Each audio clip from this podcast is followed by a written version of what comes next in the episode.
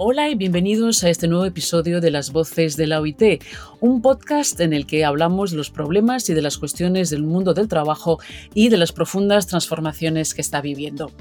Hoy vamos a hablar de la inteligencia artificial y muy particularmente de ChatGPT, este prototipo de chatbot desarrollado en 2022 por OpenAI que se especializa en el diálogo y que ha dado tanto de qué hablar. Y vamos a hablar de su incidencia en el mundo laboral y muy en particular en América Latina. ¿Será cierto que esta nueva tecnología cambia el presente y el futuro del trabajo? ¿Cuál es la verdadera capacidad que tiene para reemplazar tareas que realizamos hoy en día los humanos? ¿Vamos a ser prescindibles? ¿Es muy diferente de otras tecnologías que ya existían? Vamos a hablar de todo esto con Cristina Pombo economista del Banco Interamericano de Desarrollo, que trabaja en la intersección de la tecnología y el gobierno, de la ética y de la inteligencia artificial. Hola Cristina y muchísimas gracias por estar con nosotros. Muchas gracias a ti, Isabel, por invitarme. Bueno, ¿estamos entonces ante un nuevo paradigma tecnológico que va a revolucionar el mundo o ante un salto tecnológico como otros tantos que han cambiado el mundo del trabajo? Tiene sus, sus fans de lado y lado. Hay quienes dicen que esto sí lo va a revolucionar todo y otros que dicen esto es uno más. Yo estoy en la línea, Isabel, de los que pensamos que va a revolucionar todo lo que hacemos. Es, creo que es una tecnología que nos va a poner a repensar la manera como articulamos muchas de las tareas que tenemos en el día a día. Y esa es la magia que tiene. Nos va a poner a pensar en cómo nos relacionamos con eh, los dispositivos digitales, cómo damos nuestros datos, eh, cómo pensamos el futuro. Creo que estamos ante una revolución bien importante. O sea, realmente eh, un reto. Pues justamente le he preguntado a ChatGPT qué impacto piensa que tendrá en el mercado laboral y esto es lo que dice. Eh, dice que puede tener un impacto potencial en el mercado laboral en varias áreas como la traducción, la redacción de contenidos, la asistencia virtual, la investigación en línea. También es posible que vaya a crearse nuevos empleos, pero subraya sobre todo que el impacto en el mercado laboral dependerá de cómo se adapten las empresas y los trabajadores a esta tecnología. Así que es hora de ponerse en y de ponerse las pilas para, para estar a la altura de ChatGPT? Seguro, pero además piensa que no solo de ChatGPT. O sea, ChatGPT es esta, usa esta tecnología que se conoce como Generative Pre-trained Transformer, ¿no? Y el chat que le pones antes es porque es un chatbot, como tú mismo dijiste. Pero hay otro montón de, de herramientas que están basadas en GPT que hacen muchas más cosas que solo conversar contigo. Es la punta del iceberg esto, hay mucho más. Claro, muchísimo más, muchísimo más. Eh, ya hay herramientas que, que, tienen, que tienen un acceso a Internet mucho más amplio que lo que tiene ChatGPT, que hace no solamente generación de texto, pero que lo integra con distintas, eh, con distinta información. Entonces tienes ya herramientas específicas, por ejemplo, de em, de, asesoría financiera. Piensa que la industria de la asesoría financiera mueve millones, porque estamos acostumbrados a que sea alguien quien nos revise nuestras inversiones. Este, esta herramienta tiene, tiene la capacidad para hacerlo de una manera, de ser un advisor que tiene acceso a un montón de información. Eso solo para darte un ejemplo. Creo que esta tecnología GPT es la que nos va a revolucionar, no solo el chat, sino todo lo que puedes hacer con GPT. Y a eso es a lo que hay que ponerle atención. Y entonces, ¿qué va a pasar con nosotros, con los humanos? Eh, eh, en un informe reciente, Goldman Sachs calcula que hay 300 millones de puestos de trabajo en todo el mundo que podrían ser sustituidos por la inteligencia artificial. Eso supone más o menos una cuarta parte de la actividad mundial. Em, entre las categorías laborales más afectadas, eh, pues las tareas administrativas, pero el informe también habla de Fuerzas Armadas, de la agricultura, la silvicultura, la pesca y como otros sectores más susceptibles a la automatización. El Banco estadounidense también se refiere a esta tecnología como un gran avance, ya que la aparición de estos modelos también podría crear nuevos puestos de trabajo y anticipa un impulso de la productividad eh, y aumentando el PIB mundial en un 7%. Todos estos cálculos eh, no son un poco prematuros, visto que solamente estamos un poco viendo, eh, solo como decías antes, la punta del iceberg de estos programas. ¿Qué crees?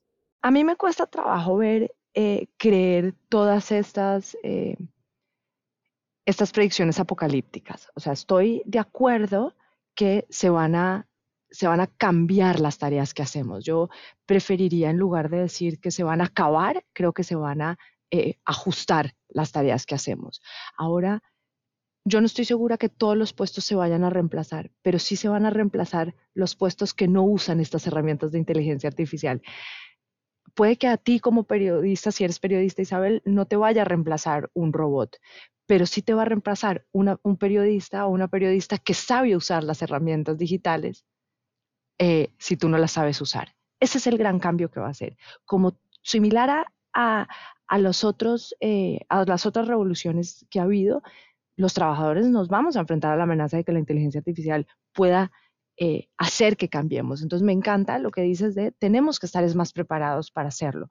Seguramente, em, seguramente trabajos más rutinarios eh, van, a ser, van a ser afectados. Piensa tú también como en, en los eh, ¿cómo se dice? Customer service, ¿no? En los, en los, servicios para los, los clientes. En los servicios para los clientes. Los servicios para los clientes suelen ser bastante eh, difíciles, ¿no? Tú llamas y entonces te tienen, no hay horas y es difícil de comunicarte. La inteligencia artificial puede fortalecer muchísimo eh, estos servicios, puede hacerlos mucho más fácil, entonces las empresas que van a ser capaces de usarlo van a estar mucho mejor aquellas que no lo usan. Creo sí que tenemos que empezar entonces desde muy, desde muy temprano en el ciclo de vida de las personas a ponerlos al tanto de estas herramientas. O sea que hay, que prepararse. Eso también puede ser difícil para poblaciones quizás más vulnerables, los jóvenes que entran en el mercado de trabajo o los, empleados más mayores que tienen dificultad en reconvertirse. Eh, también quizás puede em, eh, implicar una precarización aún de, trabajos existentes o, multiplicar cosas que ya existen, como las subcontratas de la informática en países terceros, normalmente países eh, en desarrollo. Es decir, decir, vamos a cambiar estos tipos de trabajo. Eh, ¿Tú cómo lo ves, por ejemplo, e, en América Latina? Seguro, Isabel, seguro. Creo que el, la inteligencia artificial tiene muchísimo potencial. Yo estoy de acuerdo con, ese, con esa, eh, esa frase, ¿no? Tiene amplias posibilidades de optimizar los procesos de producción y de negocios, eh, aplicaciones para mejorar la productividad, la seguridad, incrementar la velocidad de los flujos de trabajo, a los médicos les puede ayudar a hacer diagnósticos más fáciles, a los profesores a hacer eh, sesiones más personalizadas, pero también tiene muchísimos riesgos, muchísimos riesgos eh, de aumentar las brechas de desigualdad Exacto. Eh, que vemos en el mundo análogo, ¿no? Y tú lo decías, en América Latina el talento digital todavía está muy por detrás de cómo están en otras regiones del mundo. Y necesitamos en la región ponernos mucho más a, la, eh, a la vanguardia de lo que está pasando. Y no solamente con el talento digital, piensa que los datos y la información con la que se entrenan estos modelos son generalmente de bases de datos construidas en Estados Unidos o en Europa cuyas características son muy similares, hombres blancos.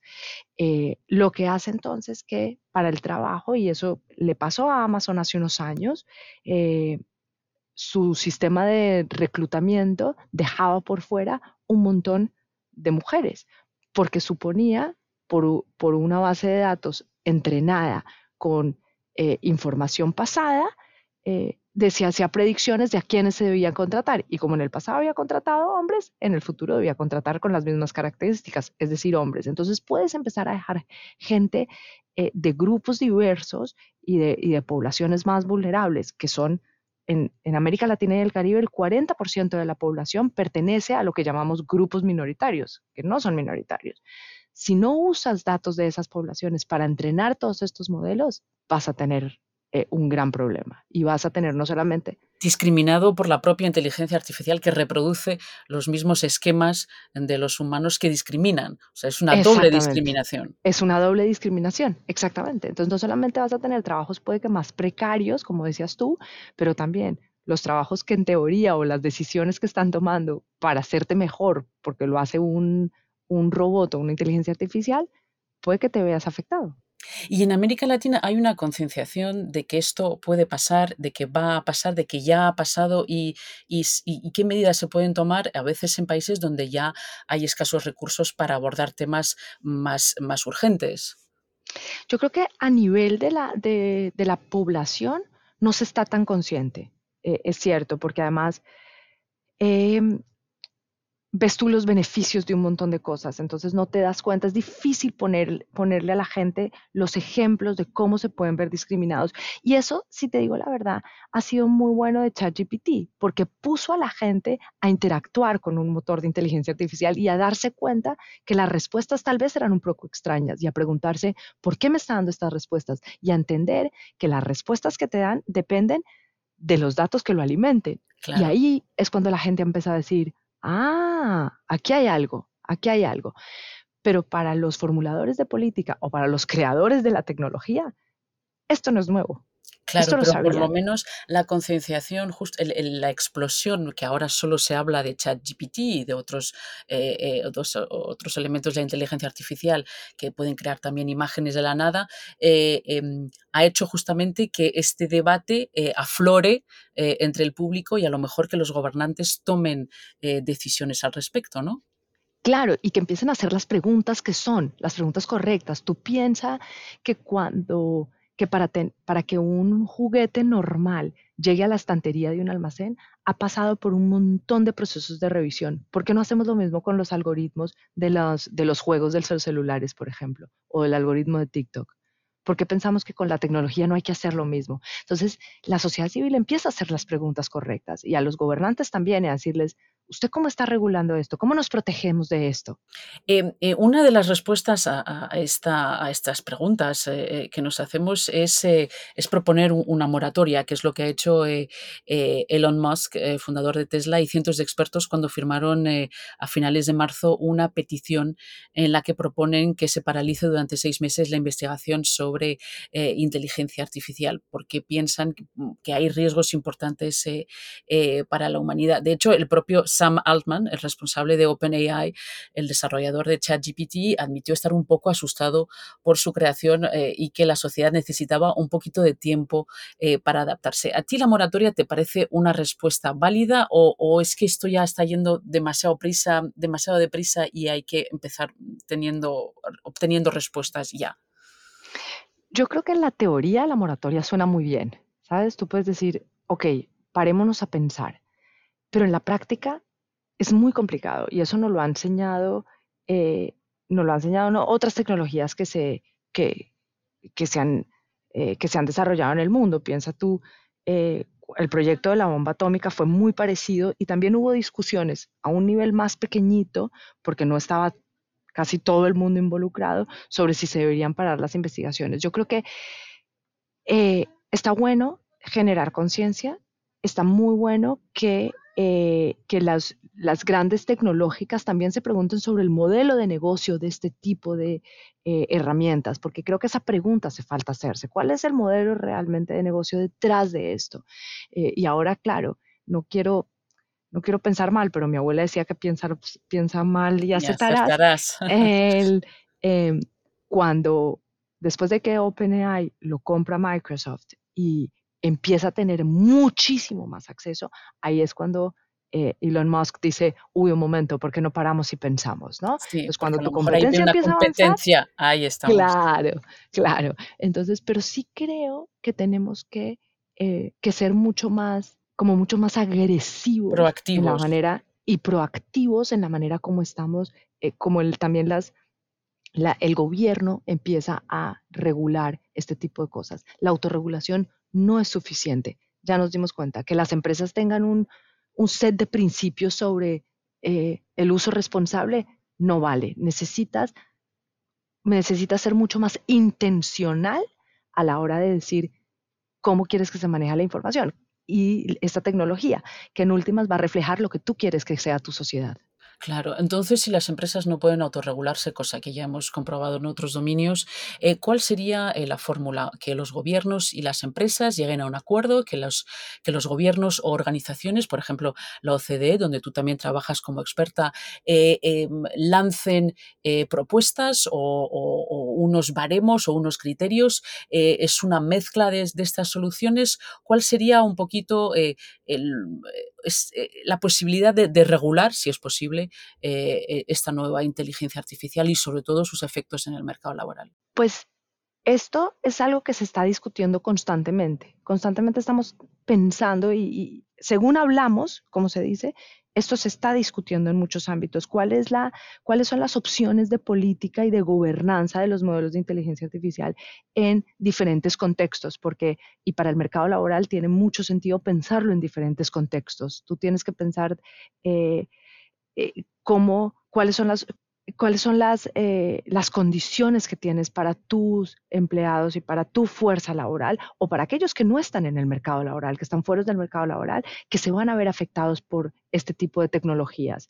Eh, creo que existe varias posibilidades de, de, mezclar, em, de mezclar opciones de política. Tú puedes tener tú puedes tener, como lo tiene, por ejemplo, eh, lo que está pensando la Unión Europea y es hacer una clasificación de cuáles son estas, cuáles son herramientas de más alto riesgo y regular las que son de más alto riesgo, o puedes tener otras como la que se está discutiendo, la que se quiere discutir en Estados Unidos, que no es necesariamente por más alto riesgo, sino por el efecto que tienen las, las, las los sistemas automáticos de decisión eh, en la gente. Puedes tener una gobernanza eh, más colaborativa y tratar de juntar a, distintos gobiernos o distintos actores para hacerlo. Puedes tener una gobernanza que sea más eh, basada en, un, en una aproximación al riesgo o tienes basada en una aproximación a, la, a los resultados. Existen diferentes mecanismos, pero sí creo que aquí tiene que ser una, una gobernanza interdisciplinaria eh, y hay que tener, en el caso del mercado laboral, hay que tener a la sociedad civil eh, sentada también pensando para, y, a la hora de tomar acciones, hacer frente a estos desafíos, hay que, hay, que considerar el diálogo social, sin duda. Que también, sí, que también puedan tomar decisiones eh, las empresas, los gobiernos, los trabajadores afectados. Em, eh, eh, ChatGPT también ha puesto sobre la mesa el debate de lo que tú decías antes, de que las empresas y los trabajadores deben adaptarse. Esto, desafortunadamente, es, es costoso. La recalificación no es fácil.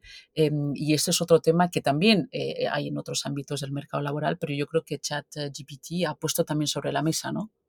Sin duda, sin duda. Creo que este, como le dicen, este tsunami tecnológico está avanzando a una rapidez eh, tal que adquirir un solo título, una cualificación o una certificación ya no va a ser suficiente. Entonces tenemos que considerar estar en constante capacitación y actualización, en procesos de reconversión, mejorar las habilidades.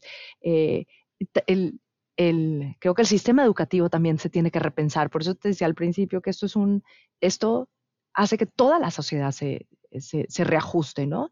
Eh, el sector, el accionar público y privado va a tener que estar presente para apoyar a los trabajadores ante, ante este desafío de transformación digital y eh, la implementación de la inteligencia artificial. Creo que el objetivo, como decías tú al principio, es las personas y las empresas estemos preparadas para aprovechar estas oportunidades que traen los avances tecnológicos y muy conscientes de los riesgos en los que podemos incurrir. Pero quizás antes haya que tranquilizar un poquito el debate porque en este momento yo creo que sobre todo priman las imágenes que tenemos todos, ¿no? De, robots que van a hacer que seamos totalmente prescindibles. Así que antes quizás habrá que, pausar un poquito el, debate y poder hablar más claramente, ¿no te parece? Sí, me, gusta mucho eso, me gusta mucho eso que dices. Eh, eh, están en un lado los, lo que te decía de los apocalípticos, que dicen que todo se va a acabar, en el otro lado están los que dicen nada va a pasar. Si tú piensas en América Latina eh, y el Caribe, es una región que tiene bastantes problemas y, y, bastantes retos, por ponerlo así,